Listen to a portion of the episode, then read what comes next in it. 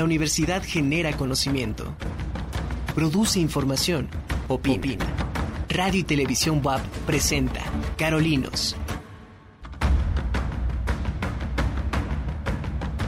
Hola, ¿qué tal? Muy buenas tardes. Me da mucho gusto estar con ustedes nuevamente aquí en Carolinos. Yo soy Mónica Olvera y bueno, pues vamos a estar en una emisión más. Gracias, gracias por eh, acompañarnos. Gracias a mis compañeras también que estuvieron en los programas anteriores, Alejandra, Laura y bueno, pues a todos los que hacen posible este programa de Carolinos. Recuerden que estamos eh, transmitiendo por el canal 18.1 de televisión televisión abierta aquí en TV Buap, la imagen de la universidad.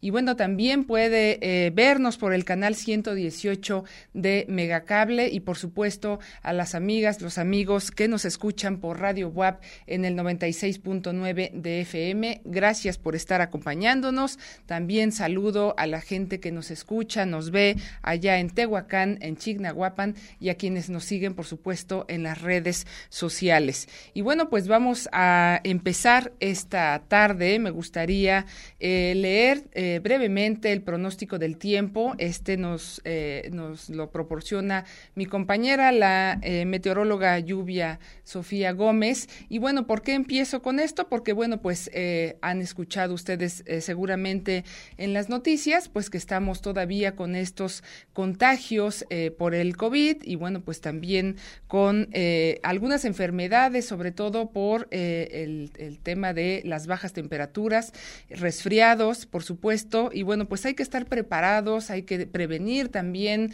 en la medida de lo posible, pues enfermarnos y por supuesto seguir con las eh, indicaciones que nos indican sobre el uso de cubrebocas y también, por supuesto, con este tema de el frío. Y bueno, pues precisamente avanza el Frente Frío número 28 hacia el sureste. Esto genera lluvias también en los estados del oriente y centro del país. Habrá también descenso de temperatura eh, y, por supuesto, también probabilidad de heladas en esta región.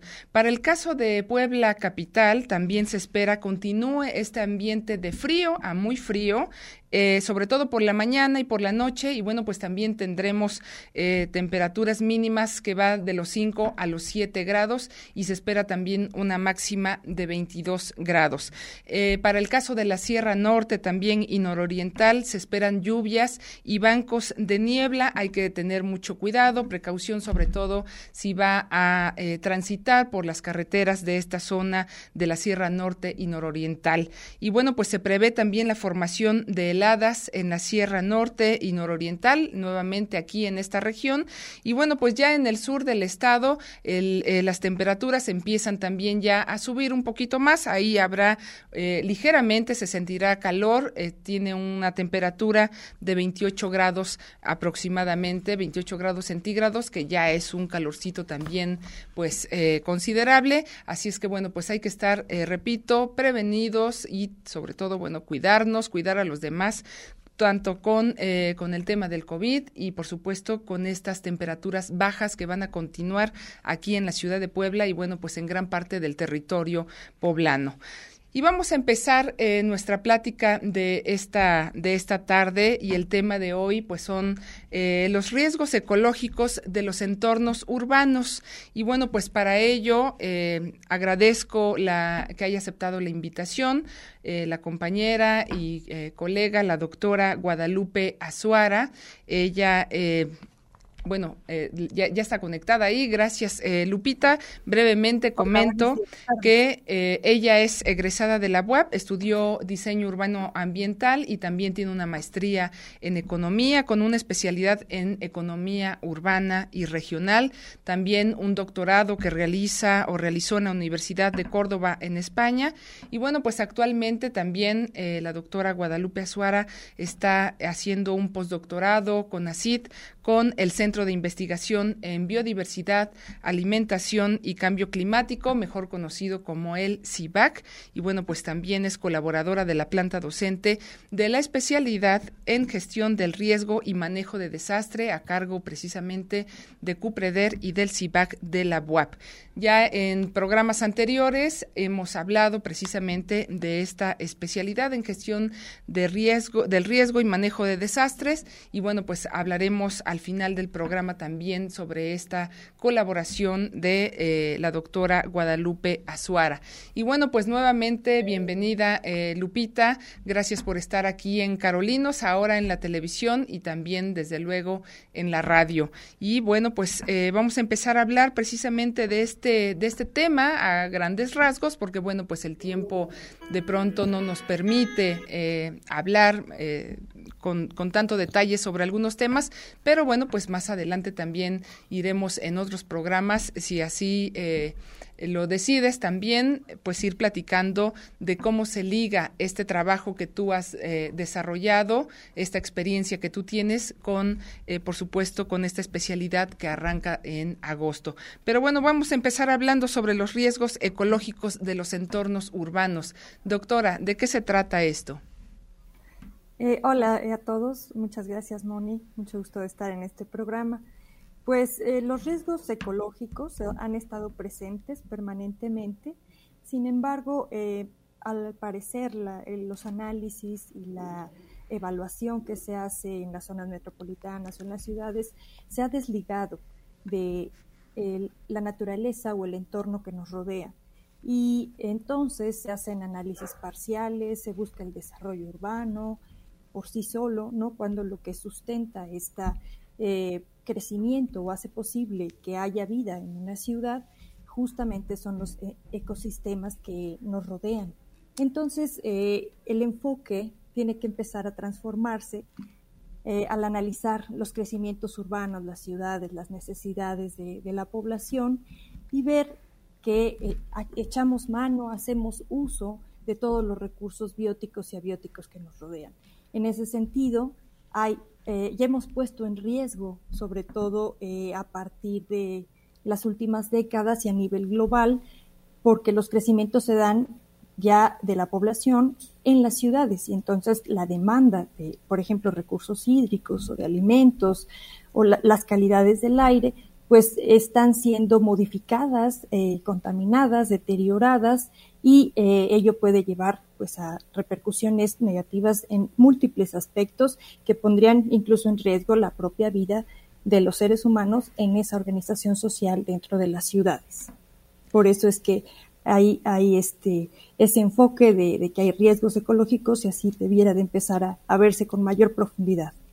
Bueno, y esto desde luego también eh, repercute eh, en el tema de la salud, ¿no? Todas estas eh, modificaciones, estos cambios de los que tú hablas y cómo también el, ir incorporando esta, pues toda esta temática de, de riesgos, de entender de qué se trata y cómo estamos también generando parte de estos riesgos ecológicos que tienen que ver, pues, con este ambiente, con este entorno que nosotros estamos habitando me parece que es un, un tema primordial. En distintos programas también hemos hablado de estas repercusiones, no solamente del aumento de la población, sino de este crecimiento que se está dando de las manchas urbanas y de cómo se está impactando también, por supuesto, en zonas eh, productivas, ¿no? El caso aquí tenemos eh, desde luego unos ejemplos importantes, ¿no? Este proceso de crecimiento y conurbación, eh, pues hacia las Cholulas ya es eh, prácticamente un mismo territorio, pero bueno,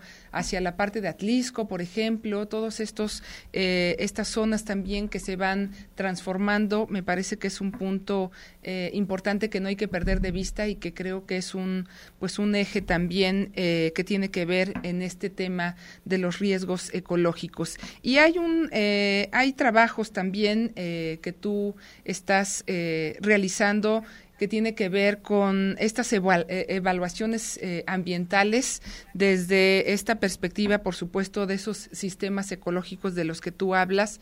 Y bueno, pues me gustaría que nos comentaras también al respecto. Sí, ¿Cómo no? Eh, bueno, el enfoque ya de los eh, eh, sistemas ecológicos acoplados tiene que ver con ese entendimiento de que el ser humano está como sociedad en interacción dinámica permanente pues con los sistemas ecológicos. Entonces, cualquier acción que se realice en ese entramado de una parte o de otra, pues va a repercutir, ¿no? y va a modificar la propia dinámica de esos sistemas. Y estos sistemas, digamos, se pueden eh, delimitar para su estudio arbitrariamente, sin embargo, es necesario ir integrando eh, las acciones humanas dentro del contexto natural. Por ejemplo, en esos grandes crecimientos, eh, nosotros hacemos uso de todos los servicios ecosistémicos, como el agua, ¿no? El de, de, abastecimiento, para empezar, servicios ecosistémicos de abastecimiento, agua, alimentos, fibra, maderas, combustibles, de los servicios de regulación, de que el propio ecosistema nos, nos da, que son regulación de la calidad del aire, de la fertilidad de los suelos, del control de las inundaciones o de las enfermedades, incluso la polinización. Y bueno, servicios culturales y todos aquellos otros servicios que de forma eh, organizada en, diferentes niveles eh, de, de, organización de la sociedad, pues sirven para apoyar lo que los ecosistemas producen. Entonces, podemos ir segregando algunos de estos servicios eh, ecosistémicos para poder llegar a su análisis. Y, por ejemplo, nosotros hemos eh, iniciado alguna eh, evaluación, sobre todo de, de, la deforestación en la Malinche, como un sistema ecológico acoplado, en el que estamos, si, si podemos ver la imagen 1, viendo cómo ha ido evolucionando solamente en estos tres años, ¿no? Por ejemplo, ahí tenemos 2019, la parte más oscura en verde, digamos que sería la mejor calidad de la, de la vegetación alrededor de la Malinche, ¿no? Lo más oscurito. Cómo se va perdiendo, por ejemplo, al, al, avance de la frontera agrícola, pero sobre todo de los crecimientos urbanos por Tlaxcala y por Puebla, y 2021 resultó muy eh, ilustrativo porque resulta que en una zona en donde había en el año anterior a las tasas normales a las que se deforesta para los combustibles, pues una gran deforestación, ¿no? Entonces, aquí lo vemos eh, más ampliado, esto fue el año 2020 y ya para 2021 en gradientes muy altos vemos esta deforestación. Como sistema acoplado, por ejemplo, Ahí el primer efecto es que ya no dejó de, ya dejó de producir oxígeno, esas aproximadamente 40, 60 hectáreas, ya dejó de absorber dióxido de carbono, ahí se van acoplando ¿no?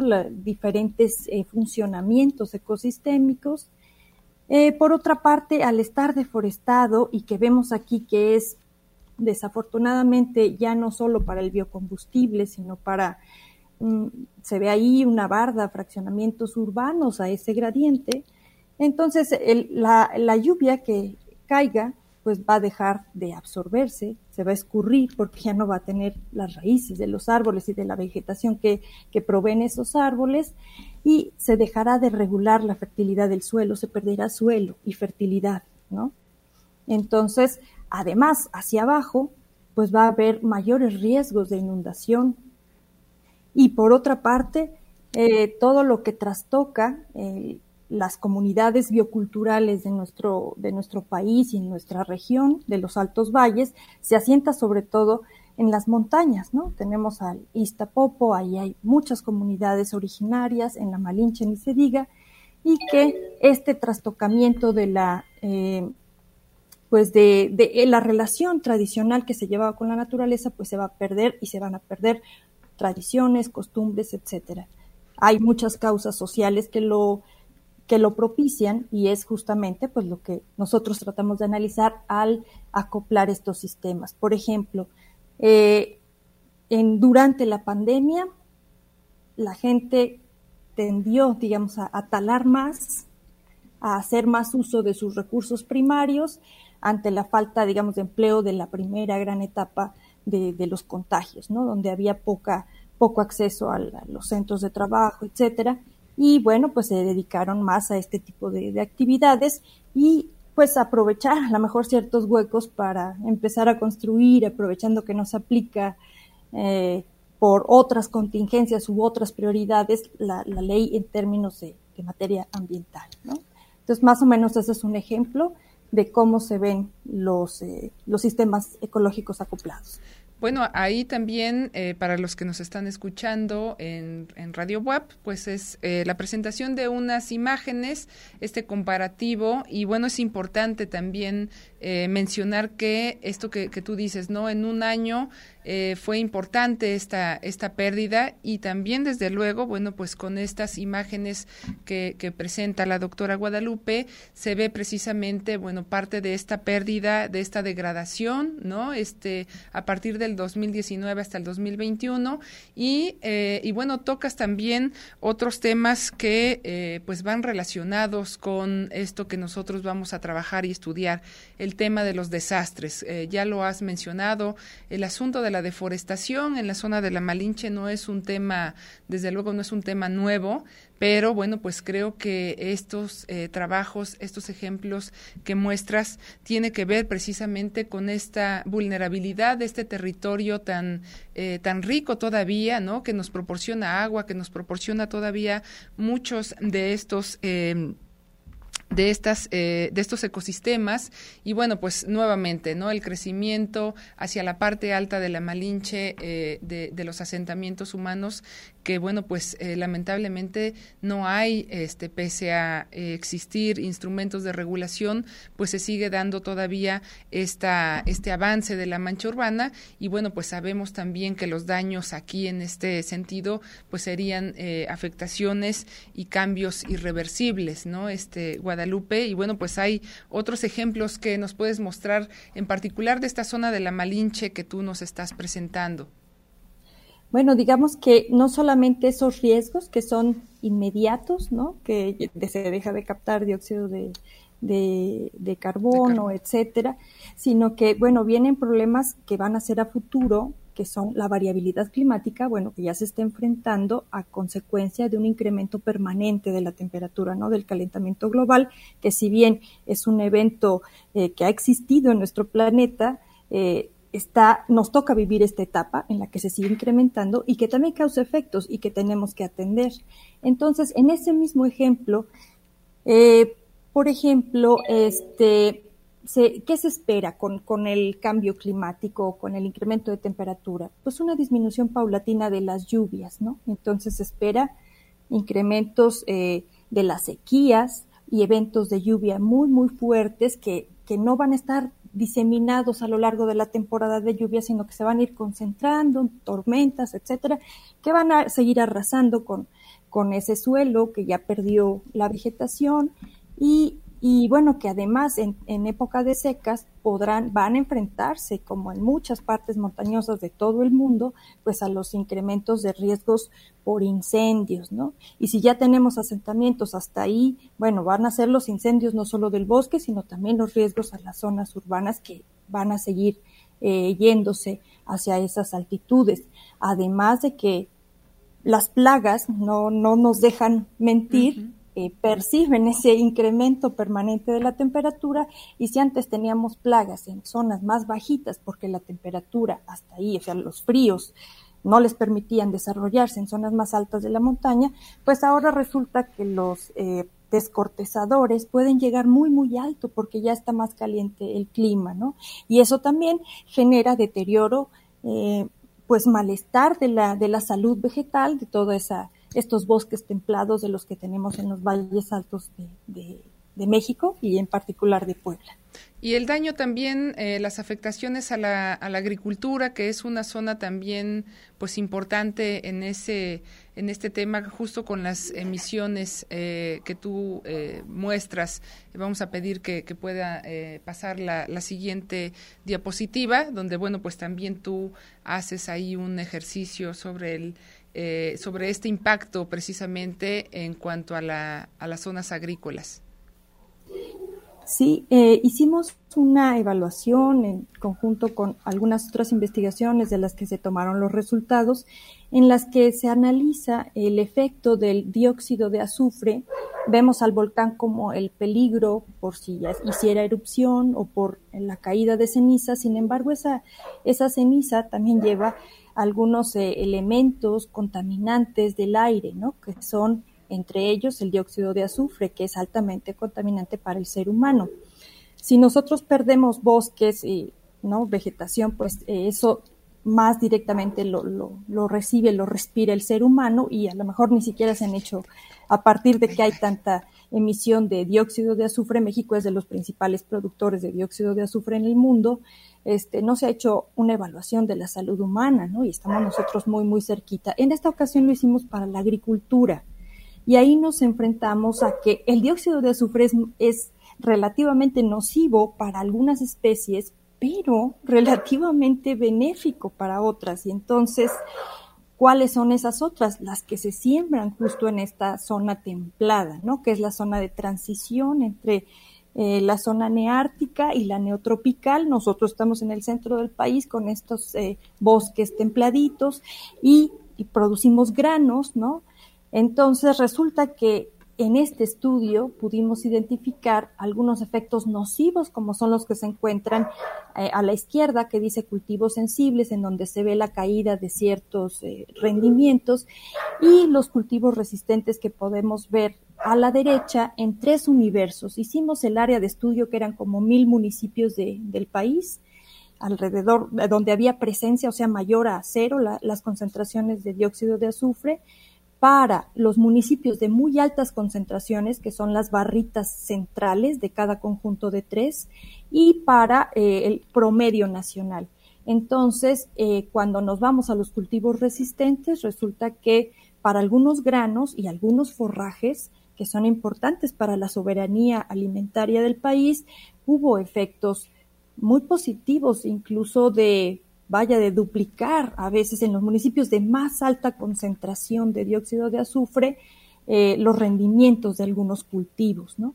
Esto obviamente requerirá, porque fue una aproximación nacional, pues desescalarlo y a lo mejor en campo ver, verificar estos datos, pero obviamente se han tomado pues con datos oficiales de los que se producen por eh, la Secretaría de el Servicio de Información Agroalimentaria y Pesquera, ¿no? De la Secretaría de eh, rural. Cuando hablamos, eh, cuando hablas, perdón, eh, doctora, sobre cultivos sensibles y, resistentes, ¿a qué nos estamos refiriendo?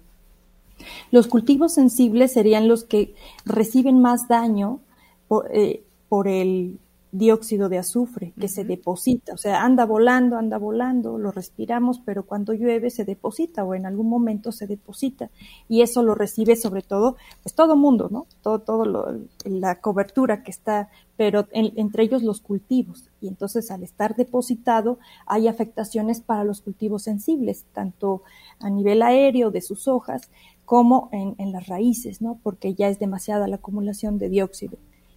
Esos son los sensibles, que sobre todo son los algunos perennes, frutales, ¿no? Y los cultivos resistentes son aquellos que a altas concentraciones de dióxido de azufre, pues tienen efectos benéficos, ¿no? Y sí lo hay. Entonces tenemos, tendríamos que saber para poder aprovechar esas potencialidades, sobre todo cuando vamos a seguir teniendo una fuente de emisión importante y a lo mejor impulsar, en vez de desestimar o, o pues eh, arrancar a los agricultores esas zonas de cultivo. ¿no? Estos, bueno, algunos ejemplos de, eh, repito, estamos hablando sobre riesgos ecológicos de los entornos urbanos y bueno, estamos como dando algunas pinceladas de estos, eh, de estos casos que tú eh, mencionas, Guadalupe, y bueno, pues un ejemplo también claro para mostrar parte de, de, esta presión y de estos impactos que está teniendo el territorio en términos de suelo, de aire, de agua, es, me parece importante importante y bueno, pues un, ejemplo cercano que tenemos aquí pues es precisamente la Malinche. Hay otro tema también eh, que tiene que ver con el agua, ¿no? Con este acaparamiento y haces también pues eh, parte de este ejercicio con algunos municipios que lo eh, veremos en la siguiente fotografía, donde bueno pues también este recurso que pues todavía tenemos a la mano, afortunadamente, pues hay, hay eh, temas y hay un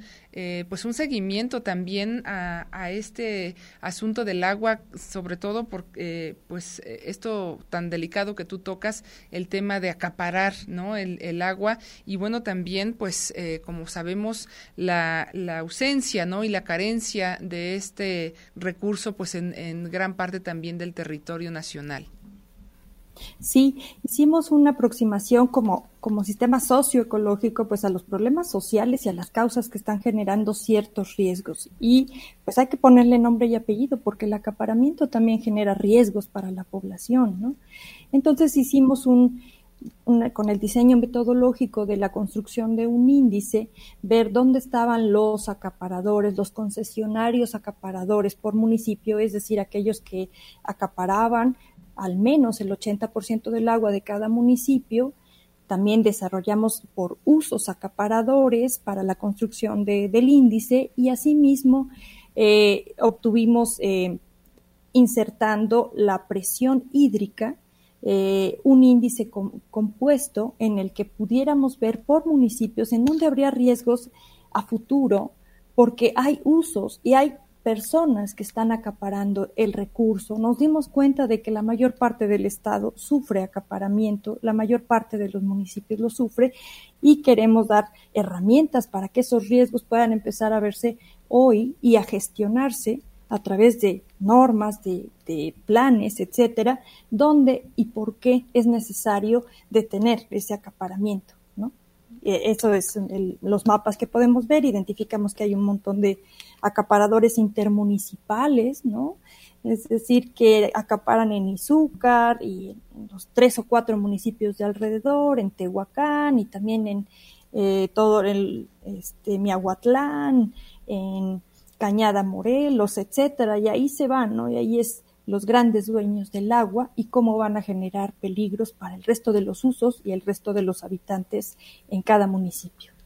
Claro, esta, esta falta de, de agua, bueno, pues ha llevado precisamente a pues a grandes conflictos. Eh, ahorita también, por supuesto, pues esta eh, demanda, ¿no? Con este tema sanitario que tenemos, pues es eh, sumamente importante.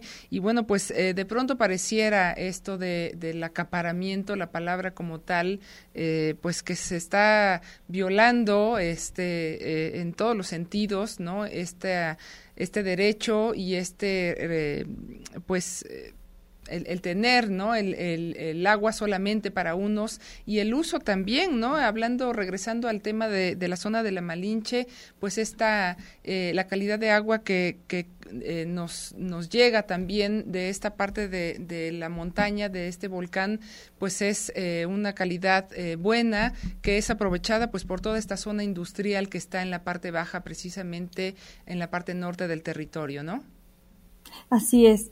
Ahí hay, un mapita con los estados de Puebla, se puede ver a grandes rasgos donde identificamos la mayor cantidad de acaparamiento en rojo, los que están en verde pues son los que están un poco mejor distribuida el agua. Y obviamente la zona metropolitana, podemos ver ahí el municipio de Puebla con bastante acaparamiento porque obviamente este pues toda el agua de la Malinche sí se aprovecha fundamentalmente por la industria y además nosotros traemos agua de, de Nealtican y, bueno, generamos una huella eh, pues ecológica mucho más amplia de nuestro entorno porque ya no es suficiente esa agua que, que, que, sale, que, que nos da la montaña para nuestro acuífero. Y bueno, pues ahí estamos viendo eh, en la imagen precisamente estas concesiones intermunicipales, ¿no? Que, este, bueno, eh, ahí los, los colores nos eh, indican precisamente este pues sí, este acaparamiento que hay precisamente y bueno, pues eh, ya hemos también en otros programas eh, hablado, eh, me viene a la mente el tema del socavón dichoso, ¿no? Que, tuvimos aquí y que bueno, pues se ha olvidado y, y bueno, ¿qué pasa también alrededor de, de esta zona, ¿no? Donde tenemos una cantidad de agua importante, de acuerdo, por supuesto, pues a datos que, se tienen por parte de autoridades y que también es una zona, toda esa que está alrededor, eh, en particular de ahí, de, esta zona del socavón, pues de, una eh, creciente urbanización y por supuesto, bueno, pues ahí también habría que, revisar qué pasa con este tema del agua, pero bueno, pues tienes aquí este otro eh, ejemplo sobre estos riesgos hídricos. La universidad genera conocimiento, produce información, opina. Radio y Televisión WAP presenta Carolinos gracias por acompañarnos y bueno, pues gracias también eh, nuevamente al equipo de producción que nos ayuda a eh, este programa y por supuesto a que todo salga perfectamente bien. Gracias a todos ellos en cabina y eh, gracias nuevamente a los que nos siguen por las redes sociales. Los invitamos a que nos visiten y por supuesto también tenemos una página en Cupreder de Facebook, así es que bueno, pues puede también por ahí hacernos alguna sugerencia Estamos conversando esta tarde sobre un tema eh, delicado, lo dije al principio, son solamente algunos ejemplos como para ir tocando eh, y poner eh, también, por supuesto, el, dedo en, estos problemas que tienen que ver con los riesgos ecológicos en los entornos urbanos. Y para ello está con nosotros la doctora Guadalupe Azuara García. repito, ella es docente del Centro de Investigación en Biodiversidad, Alimentación y Cambio Climático, el CIVAC del, eh, del ICUAP. Y bueno, pues también es eh, docente, colaboradora de la especialidad en gestión del riesgo y manejo de desastre, a cargo también de CUPREDER y del CIVAC. Y bueno, pues hemos estado hablando, eh, doctora, sobre todos estos ejemplos que tú nos has mostrado que tienen que ver precisamente con el riesgo, ¿no? Con el el, ir perdiendo precisamente a causa de eh, varios, eh, varias eh, dinámicas, elementos que tienen que ver con precisamente con estos patrones de consumo, con estos recursos, también el uso y abuso de, los recursos naturales. Y bueno, pues eso también nos lleva a pensar en, lo que se produce en términos de desechos, con todas estas problemáticas que, hemos abordado, en particular esto del avance, del crecimiento de las manchas urbanas también y por supuesto cómo afecta a estas eh, a estas zonas de vegetación importante que tenemos aquí eh, en, bueno hay algunos ejemplos que tú has mostrado en particular la zona de la Malinche pero bueno también eh, se ha tocado el tema del agua de este acaparamiento que hay. Has mostrado algunas imágenes precisamente de cómo estamos aquí en el en el estado de Puebla y bueno pues es una situación también crítica. Y eso pues nos lleva a pensar, por supuesto, a la huella ecológica. ¿Podrías hablarnos al respecto, eh, Lupita, por favor? Claro. Bueno, pues en términos muy generales, la huella ecológica es eh, se mide en, superficie terrestre o marina y se trata de que esa superficie es la, necesaria o sería la necesaria para satisfacer las necesidades de vida, ¿no? De determinado, determinada población, ¿no? Las, por ejemplo, la huella ecológica de una zona metropolitana pues sería muy grande porque hay muchísimos habitantes a los cuales hay que satisfacer de bienes, servicios, etcétera. El riesgo viene cuando los patrones de consumo de esas personas que están ahí eh, pues exceden ¿no? en energía, en el despilfarro, en eh, los niveles de residuos, ¿no? la cantidad de residuos que producen, que no hay territorio alrededor que lo pueda absorber para que, eh, digamos, se, se, regenere ese equilibrio y vuelva eh, la vida no peligre, ¿no? Entonces necesitamos cada vez más, resulta que en el planeta pues ya necesitamos como dos veces el planeta, la superficie que hay para satisfacer las necesidades de los habitantes actuales. Entonces es... Eh, pues un dilema querer seguir teniendo los patrones de consumo energético, de alimentos, de, telas, etcétera, los lujos que queremos seguir conservando, los que pueden seguirlos conservando a costa pues de deteriorar, de, de requerir mucho más de lo que el planeta podría darnos, ¿no?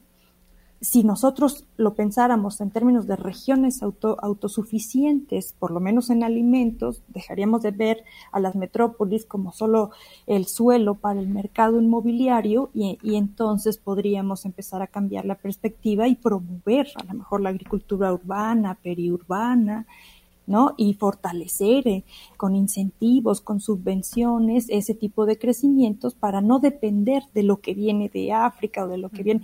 va a haber importaciones, va a haber exportaciones, pero tratar de que se produzca algo, de que la región no sea totalmente dependiente de, de lo que se tenga que traer de fuera porque a nosotros ya no nos alcanza nuestro entorno, ¿no? Y sí es un tema delicado y tendría que ver con la transformación de la conciencia y y pues de las políticas que se implementen, ¿no?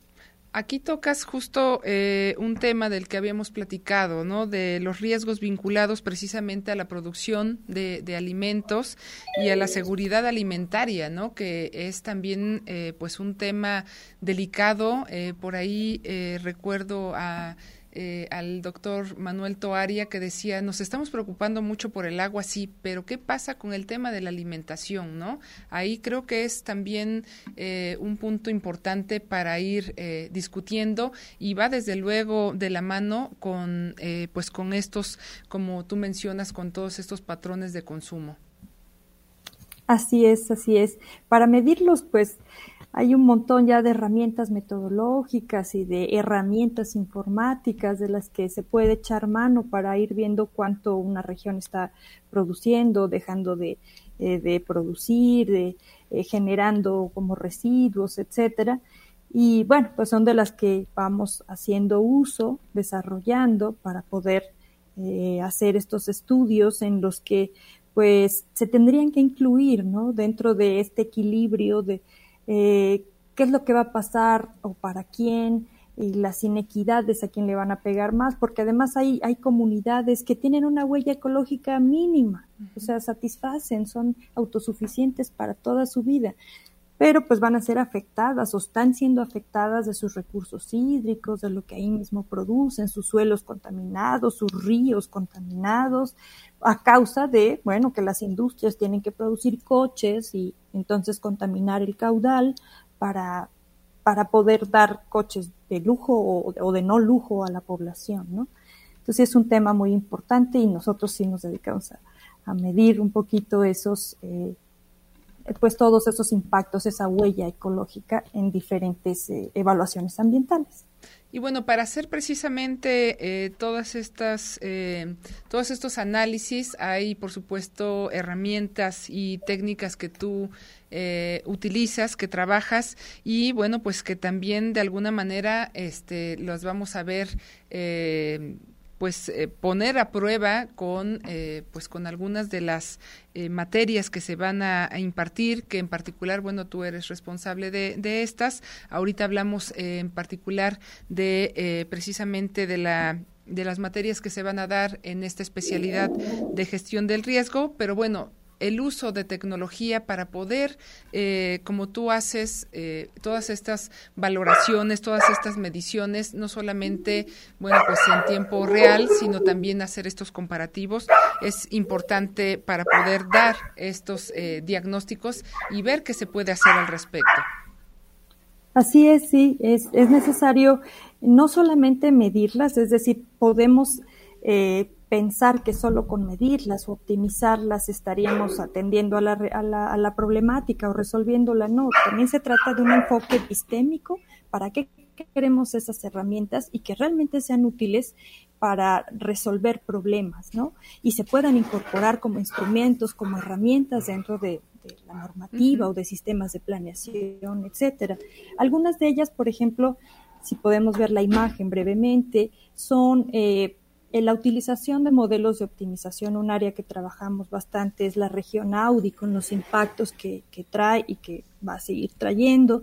Entonces ahí lo que hacemos es generar un conjunto de soluciones a partir de la recombinación de, de lo que cada, de lo que hacemos en el mapa, dividiéndolo en celdas o píxeles y que tiene cada uno, digamos, una medición por uso de suelo de cuánta agua va a requerir, de cuánto CO2 está absorbiendo, de cuántos alimentos se pueden producir, todo eso lo generamos en una formulación que los optimice, que maximice, por ejemplo, los recursos eh, económicos obtenidos y que minimice los impactos eh, ambientales. Y hay una recombinación de esas celdas, ¿no? Que nos permite ir mejorando cuantitativamente los mapas. Por ejemplo, a las soluciones de Audi que, se dieron, nosotros en, pues pudimos ver que de acuerdo a lo que se midió, que fue eh, impactos negativos en términos de CO2 y de agua, en términos de producción de alimentos y el ingreso que generaban, pues había mejores soluciones que donde se instaló ¿no? la, planta, porque ahí había pues mayor riesgo de, cuestiones de, contaminación hídrica. Entonces, en la de arriba, bueno, se pueden ver algunas otras soluciones y, eh, eran mejores ambientalmente que donde se escogió. Eh, esos son algoritmos de optimización, conjuntos de soluciones que se pueden ya llevar a la discusión y a ver si realmente pudieran cubrir o no ciertas necesidades. Otros son la dinámica de sistemas, en donde aquí como se puede ver qué interrelaciones están teniendo algunas variables. Las flechitas rojas, por ejemplo, son los impactos negativos, cómo vuelven a, eh, a modificar una variable analizada los, eh, y son, digamos, eh, sí, en sentido negativo, un feedback negativo, y cómo hay algunos que son positivos, bueno, que requerirán, por ejemplo, la, alimentación, pues va eh, eh, eh, creciendo, ¿no? Mientras el agua va disminuyendo, o el suelo también, para determinado uso va, disminuyendo. Este tipo de interrelaciones, las tasas a las que crecen, los impactos del territorio en, en esa, en esa interrelación, o sea, no solamente la población lo mueve, ni tampoco eh, la dinámica económica lo mueve, sino también la tierra, el territorio, el ecosistema tiene una respuesta y puede llegar a modificar esas variables y es lo que intentamos hacer con algunas de estas herramientas, ¿no? Que era dinámica de sistemas, modelos de optimización, sistemas de información geográfica, por supuesto, ciencia de datos para la extracción y procesamiento de toda la información. Y bueno, pues estas, eh, justo estas herramientas, pues te dan un, te, eh, te permiten ver eh, ciertas condiciones plantear también algunos escenarios que desde luego, bueno, pues es importante también hacer eh, la corroboración de, de, todos estos datos, de esta información en el territorio, ¿no? Que va de la mano precisamente pues con estos resultados y con estos eh, diagnósticos que tienen eh, que ser vistos, difundidos, utilizados para poder también hacer acciones puntuales y qué es lo que tendríamos que hacer, ¿no? No solamente las autoridades, las eh, eh, correspondientes a estos temas, sino también nosotros eh, cómo entender, cómo poder empezar también a trabajar y a manipular toda esta información con este tipo de tecnología, con estas herramientas que nos van a permitir también este, poder representar ¿no? Eh, parte de estas eh, afectaciones o de estos eh, modelos que nos lleven precisamente pues a, ver esto, la gravedad de estos impactos que se está teniendo, como tú mencionas, en el territorio, ¿no? Y bueno, pues simularlos a futuro. Exacto. Exacto, con, con estos escenarios precisamente, ¿no? Que, bueno, que se supone que, este, que se hace precisamente parte de esto, eh, pues en muchos de los proyectos y en los instrumentos de, planeación. Eh, hablamos ahora y, este, y bueno, pues ligamos precisamente esto que tú has presentado con el tema de la especialidad en gestión del riesgo y manejo de, desastres, que está, eh, pues, nuevamente ya la convocatoria para poder entrar.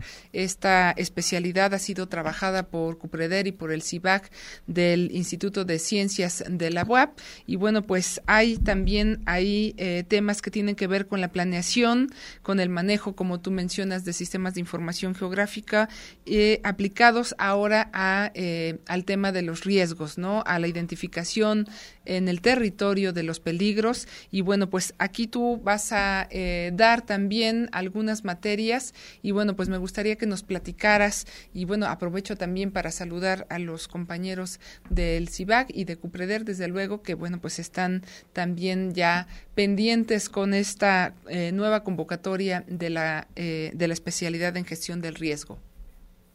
Sí, sí, Moni. Me gustaría antes poner un poquito a, a nuestro auditorio en contexto de eh, por qué es relevante esta especialidad y, al menos tres eh, cuestiones, eh, aspectos cualitativos que yo veo muy destacables para que la gente vea y la importancia de este programa educativo. La primera, pues, es que se van a impartir enfoques, enfoques teóricos y epistémicos y metodologías útiles para la gestión. Es decir, no va a ser la suma del riesgo que a, fulano o a sutano, a perengano se le puede ocurrir y que sea una eh, pues currícula, una malla curricular de 200 materias, porque no va a haber una malla que cubra todos los riesgos. Se trata de proveer de formas de gestionar, de razonar y de enfrentar los riesgos eh, a, a, la gente que esté interesada y que seguramente actualmente te, tendrá a lo mejor algún este, funcionario municipal o eh, dentro de alguna industria, en alguna escuela, ya se enfrenta a ciertas circunstancias. Esto le va a dar herramientas para poder eh, enfrentar de forma diferente eh, la forma en la que ha gestionado. Otro elemento o aspecto que difiere del resto de la oferta, diría yo que se está tratando de hacer o formar a pensadores de riesgos, ¿no?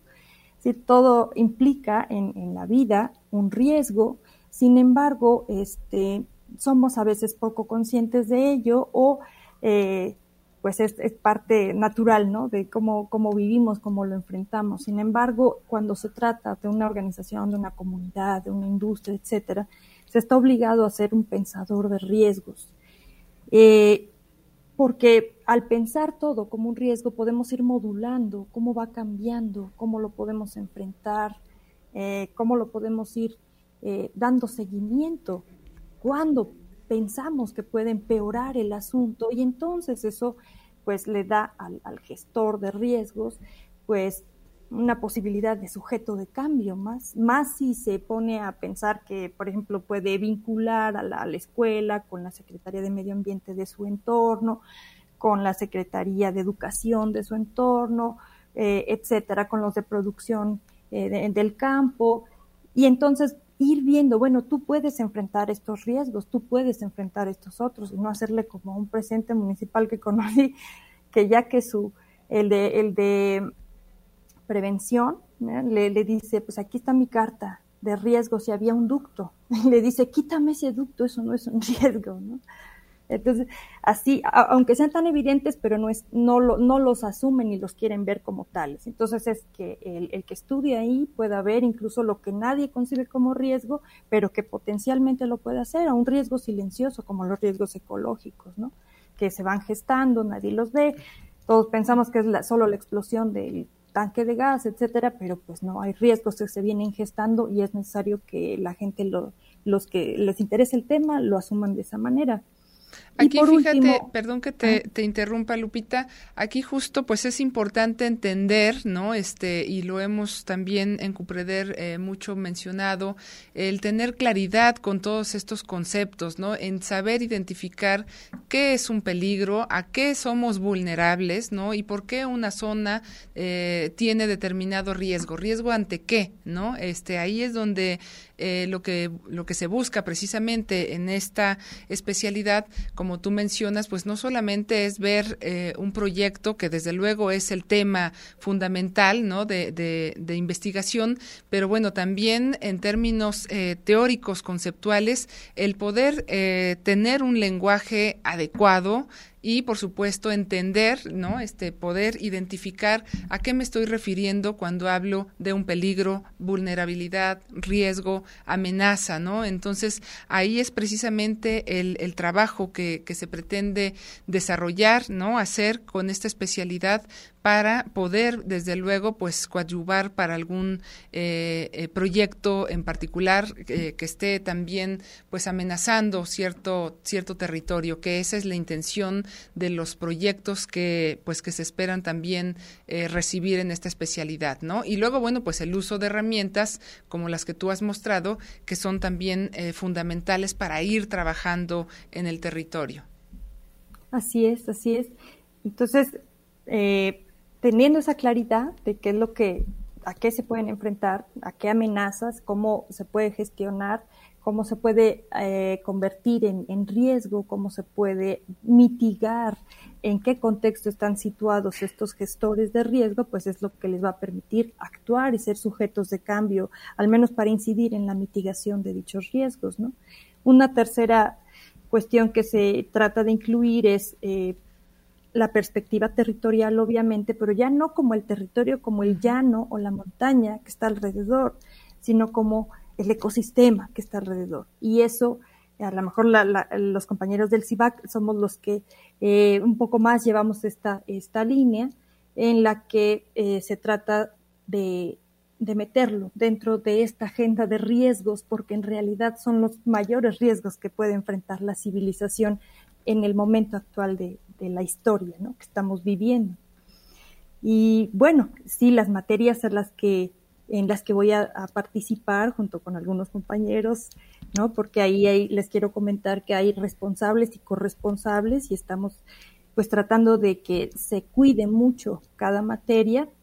Pues está la de planeación territorial para la gestión del riesgo, donde voy a compartir con dos expertazos, entre ellos Moni, este, y Carlos esta, esta materia porque obviamente se tiene que prever, ¿no? Y, y si se prevé en un instrumento que se tiene que aplicar, pues el riesgo está, estaría destinado a irse enfrentando con ciertas eh, estrategias, con, con pasos muy claros a seguir que tienen que estar pues vistos en, el calendario, en el territorio, etcétera, y por eso es necesario de incluir la planeación territorial en, la gestión del riesgo es fundamental. Eso es para poder prever cualquier riesgo a futuro. A lo mejor no, sabemos todos los riesgos, pero sí tener a los más claros, planificados, para que no, no se conviertan en, en una amenaza y no detonen eh, pues pérdidas humanas, etcétera.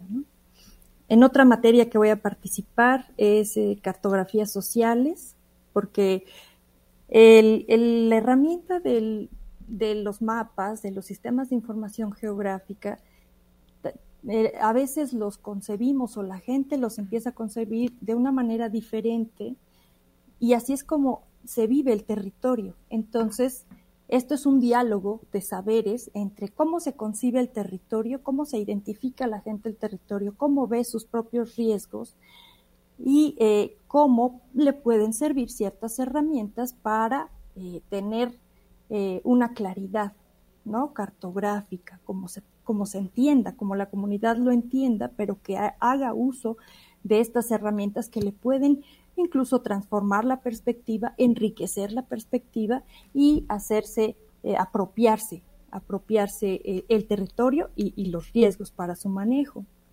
Y por último, esta, parte, eh, perdón, esta parte ayuda mucho porque, bueno, es como facilitar también este para luego llevar a la cartografía con todos esos instrumentos que tú mencionas estos dibujos que la gente hace, ¿no? Perdóname, este Lupita. No, claro, claro que sí. Sí, de eso se trata, que la gente vea cómo, piense su territorio y luego use eh, algunas herramientas que le pueden ayudar, ¿no? Y, este, y además que hay un montón de, de sistemas de información que se van haciendo colaborativos, etcétera, muy útiles, prácticos en los móviles, etcétera, para que podamos usarlos, registrar, eh, y de, eso se trata esa materia. Y la última es herramientas y recursos para la investigación, que es en sí, pues, a lo que me dedico, ¿no? Que ya hemos, hemos comentado. En, todas estas eh, gráficas y láminas que nos hiciste favor de eh, compartir para poder mostrar, repito brevemente, pues todas estas eh, temáticas de las que se van a hablar también y se van a tocar en esta especialidad de gestión del riesgo y manejo de desastres. Doctora Guadalupe Azuara García, pues muchas gracias por estar esta tarde en Carolinos y desde luego, bueno, pues estarás con nosotros seguramente en otro programa. Lupita y gracias a todos los que nos estuvieron acompañando este día en Carolinos.